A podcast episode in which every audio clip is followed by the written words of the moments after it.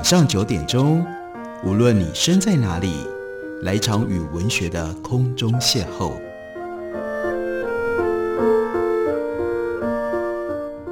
杨照谈书，邀您一同遨游文学世界，认识古今中外的经典之作。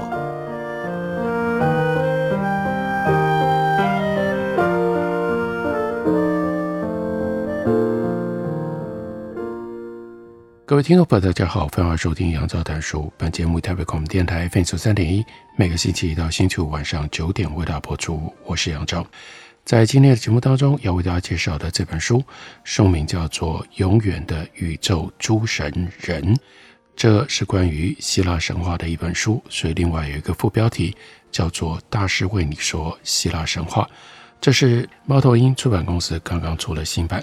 在这本书当中，为你说希腊神话的大师是谁呢？他是 Jean-Pierre Vagnon，他在一九一四年出生，二零零七年去世，曾经是法国法兰西学院的荣誉教授。他是古希腊文化研究的权威，精通古希腊的哲学、神话、历史、宗教等。原来专攻哲学，在一九五零年代转向社会学和比较人类学。在一九五零年代转向社会学和比较人类学，并且投入了古希腊研究，研究领域很广，因此更充实了他在希腊神话的研究和诠释。费朗教授他有二十多本相关研究的著作出版，例如说古希腊的神话与宗教、神话与政治之间等这些书，在法国都一直受到了好评。要怎么来说古希腊的神话呢费克纳他在前言里。开头说，这本书原来想好的书名是很久很久以前。他说，虽然后来我改变了主意，选了一个比较明确的标题，但在进入这本书之前，不由得回忆起一件多年前的往事。这段回忆可以说是这本书的缘起。原来想用的那个书名，也就是这件事情所留下来的回声，那是四分之一世纪以前的事情了。那个时候。弗朗的孙子尤利安还是一个小孩，一起在小岛上度假。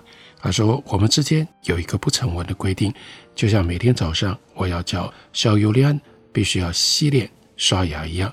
到了晚上，他要上床睡觉的时间，他就会在卧室里迫不及待地喊着：‘爷爷，爷爷，说故事，说故事。’我就到他的房里搬了一张椅子，坐在床边，替他讲一个希腊神话故事。”他说：“从我经营多年的神话宝库当中，信手拈来一个故事，当然很容易。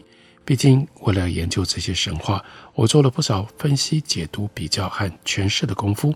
只不过对小孙子用的方式不一样，就像在说童话故事，不必顾虑研究考证，唯一的目的是要让孩子能够跟着故事走，从头到尾，随着情节去感受其中的戏剧张力。”因而开头几乎都是很久很久以前，听到了这样的开头，尤利安听故事，脸上总是充满了快乐，那说故事的人也是满心欢喜。维朗就说：“我很高兴能够用这种口耳相传的方式，让孙子认识我所热爱的古希腊世界。尤其我认为古希腊所留给我们的影响，在当今的社会反而显得更加的重要。”我也很高兴能够透过柏拉图所谓寓言的方式，经由我的口述，把古希腊的珍贵遗产传递给我的小孙子，用那从古到今、代代相传的老方法，教导孩子们那一些在书本上学不到的事。哪些事呢？待人处事、风俗习惯，到种种的身体技能，走路、跑步、游泳、登山、骑单车等等。他说：“当然，如果说我这样做。”就是在维持一个传统，借由每天晚上对小孩讲故事，让古老的传说得以不死。这种想法有一点天真，不过那个时代是神话风靡一时的年代，那是一九七零年代期间，迪梅兹尔和李维斯托掀起了神话学热潮，使得一群研究古希腊的学生跟着维格纳投入了希腊神话的探索。而随着研究的进展跟发现，我们越来越感到疑惑，为什么呢？什么问题呢？一种普遍意义上的神话思维，一种普遍意义上的神话思维是不是存在呢？我们不得不自问，到底什么是神话？更精确一点，就我们的领，就我们的研究领域来说，什么是希腊神话？一则神话就是一个故事，没错。但是我们还想知道这些故事是怎么形成的，他们是如何被记录、如何被传述、如何被保存的。然而，今天我们所看到的希腊神话都是以文字形式来呈现，其中最古老的是各种文学作品、史诗、诗歌、悲剧、历史，乃至于哲学著作。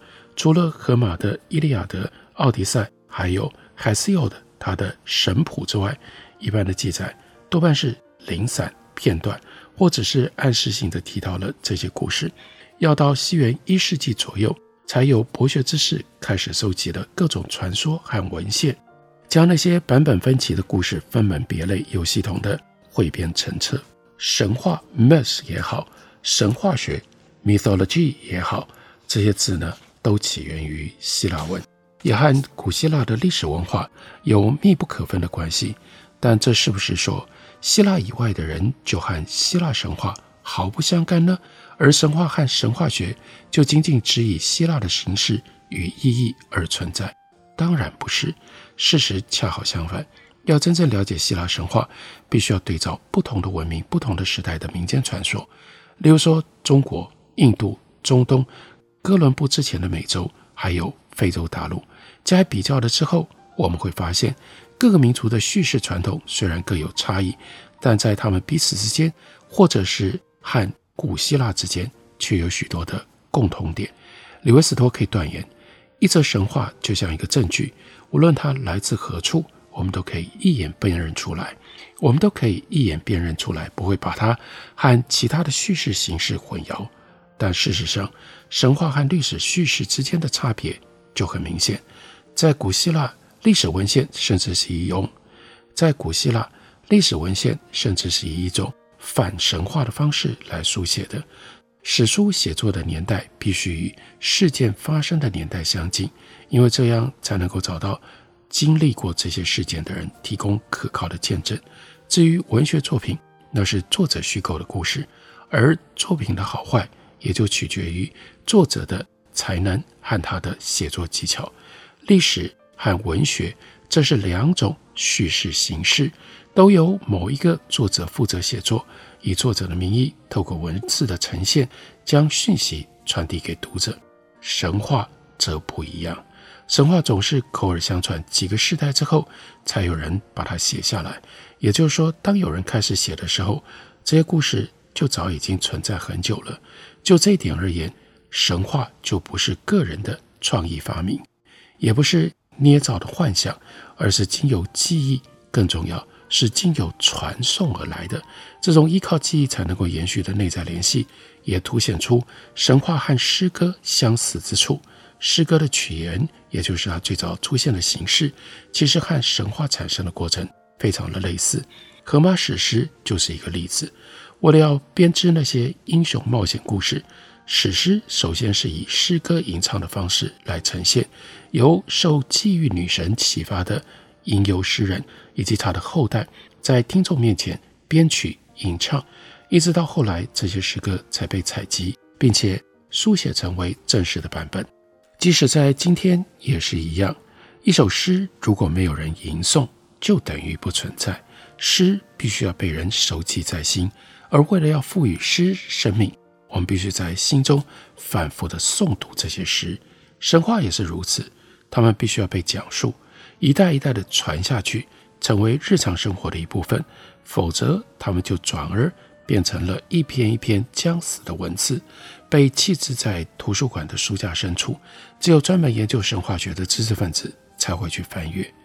记忆、口述、传统这三者。这三项重要的元素是神话得以存在和延续的因素，它们提供了神话之所以为神话的特征。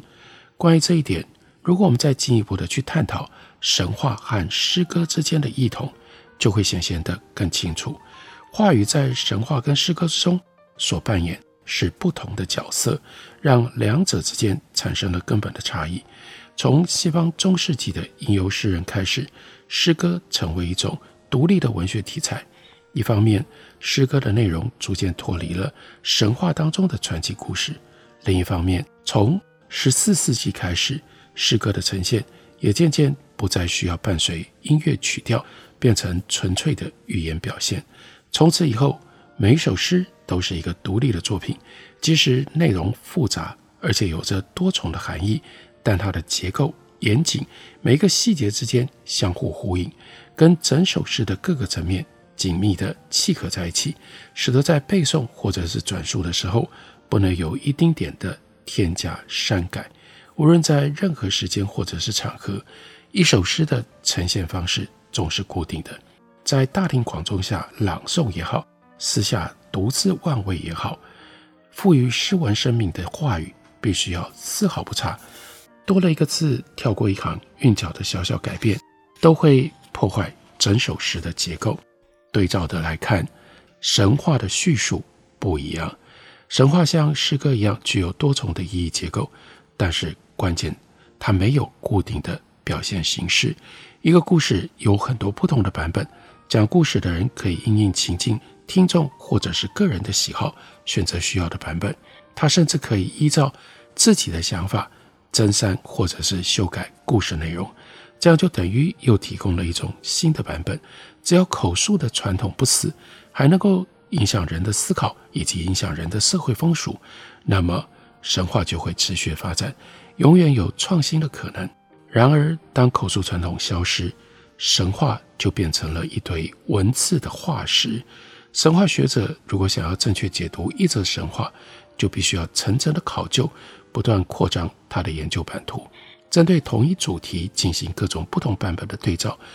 接着还要探讨早期跟近期的相关传说，以及隶属于同一个文化但不同领域，例如文学、科学、政治、哲学等各方面的文献。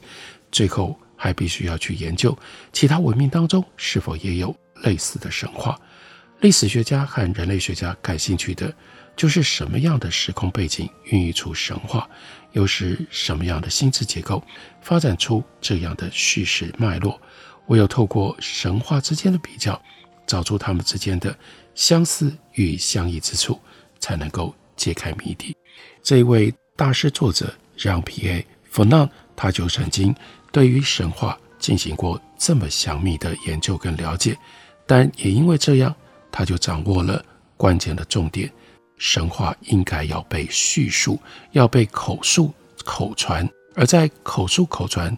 神话的过程当中会产生各种不同的版本，他也就在告诉我们，他要讲的那就是让比耶弗纳他的版本的希腊神话。这本书书名叫做《永远的宇宙诸神人》。我们休息一会儿，等我回来继续聊。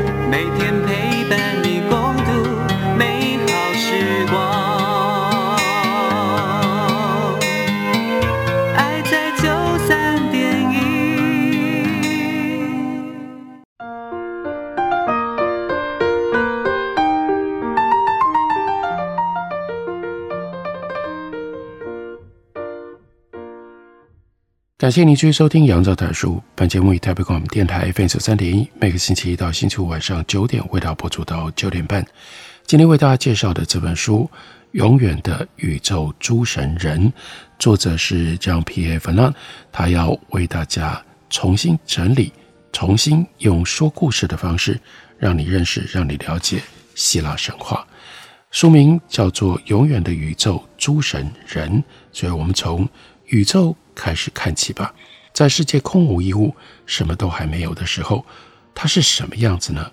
关于这个问题，希腊人用各种传说和神话来回答。在一切都还没有开始以前，世界是一片空无，希腊人把它称之为叫做 chaos，也就是 chaos，混沌。那是什么呢？简单的说，就是一种空的状态，阴幽黑暗，什么都看不见，陷落混乱迷茫，没有边际，也没有底。混沌就像是一道大开口，在那里面无止境的黑夜吞噬了一切。这就是世界形成之前的样子，只有空无幽冥的深渊和无穷无尽的黑暗。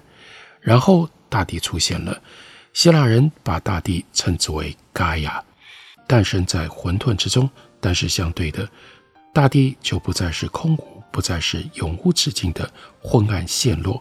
Gaia 拥有明确清楚可以辨认的固定形状，在混沌的迷茫、昏暗和模糊之后，出现了盖亚的相对干净、明确、坚实、稳定。在大地上，一切东西有自己的形状，看得见也摸得着。我们可以说，盖亚就是诸神、众人和野兽得以安然行走的地方，是世界的地板。盖亚诞生于巨大的空无，世界从此有了地板。一方面，这块地板向上隆起，形成高山；另外一方面，又向下沉陷，形成地下世界。地下世界极其深远，不断地往下延伸，一直到地底的深处。在稳固坚实的地底之下，仍然是万丈深渊，仍然是一片混沌。在空无内部涌现的大地，在自己的最深处再度与空无结合。在希腊人的眼里，混沌犹如漫天迷雾，让所有的边界都隐晦不明。大地不断地往下延伸，在地底深处再度呈现出原始的混沌面貌。尽管大地清楚可见，边界明确，尽管它所孕育的一切也都具有明确的形状，但大地的最深处仍然近似混沌。盖亚并没有带来光明，它是黑暗的大地。于是，在古老传说当中，用来形容混沌的字眼，也同样能够用来形容大地。黑暗大地同时往最高处跟最低处延伸，在盖亚的最深处，蕴藏着来自空湖、深不可测的幽冥晦暗。但另一方面，大地则以终年积雪的高山，伸向无垠的，伸向无垠的天空。高山上白雪皑皑，峰顶直抵天庭。沉浸在永恒的光辉当中，大地提供了宇宙万物栖息的平台。但盖亚的功能不仅于此，除了某一些从混沌深处涌出的生命跟物质之外，宇宙当中的一切都是由盖亚、由大地所孕育的。盖亚就是万物之母，森林、山岭、洞穴、浪花、天空，一切的一切都源自于大地。世界原本是阴暗无底的混沌。Chaos，然后出现了坚实的大地 Gaia，Gaia 向上耸起，也向下延伸。在 Chaos 跟 Gaia 之后，第三个出现的是 Eros，爱神，后来又被称之为叫做老爱神。Eros 是以白发苍苍的样貌现身在世界上，是宇宙中最原始的爱。为什么叫最原始的爱呢？跟后来的爱有什么不一样？因为在远古的时候，世界上还没有男性跟女性，也就是说性别还不存在。原始的老爱神和后来才诞生的另外一个爱神有所不同，因为到后者诞生的时候，世界上已经有了男女，有了雌雄的分别。于是新的爱神所掌管的是两性之间的欲望和爱情。只有在两种性别都出现了之后，才会有两性结合的问题，而这也必然。包括了两性之间的欲望和协调。Chaos 在希腊文里是一个中性名词，不是阳性的。至于 Gaia，大地之母，理所当然是阴性的名词。但世界上除了 Gaia 之外，就只有 Chaos。Gaia 能爱谁呢？所以继混沌和大地之后，第三个出现的 Eros，并不是为了要结合两性而出现的爱神。这最初的爱神 Eros，它表现出的纯粹是宇宙当中一股推动力、生命力，如同大地从空无当中涌现出来，大地在 Eros 的推动底下，也将深藏在它内部的万有万物生产出来。大地不需要和其他东西结合，就能够生育万物，而生长在大地外部的东西，其实原本早就隐藏在盖亚的内部。首先，从大地诞生出来的是非常重要的角色，叫做 Uranos，意思是天空或者是星空。接着诞生的是 Bontos，那是水，所有的水汇集在一起，那就变成了海洋。水在希腊文当中也是阳性的。大地借由 Eros 和自身的内在力量，不跟任何外物结合，就生下了 Uranus 和 Pontos。大地孕育出那些原本存在在自己体内的生命或者是物质，而他们从离开他体内的那一刻开始，就成了既与大地相似又与大地对立的存在。怎么说呢？